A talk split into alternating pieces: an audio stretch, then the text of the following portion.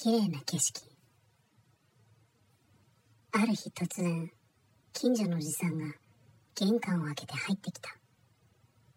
酒を飲んでは騒ぎを起こしそこいらではよく思われてない男だ。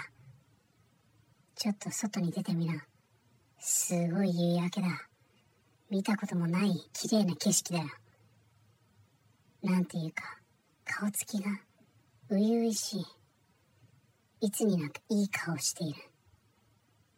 私はすぐに外に出て空を見上げた。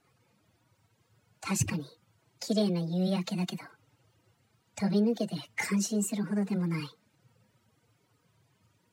辺りが輝いてるな。生きててよかった。こんなに綺麗な夕焼けを拝めるなんてすごいよな。そう言いながらおじさんは坂道を下っていった。私はポカーンと空をしばらく見上げて家に入った。それからパーンと突き抜けるような電車の警笛の音がした。救急車や消防車のサイレンが近くで鳴り響く。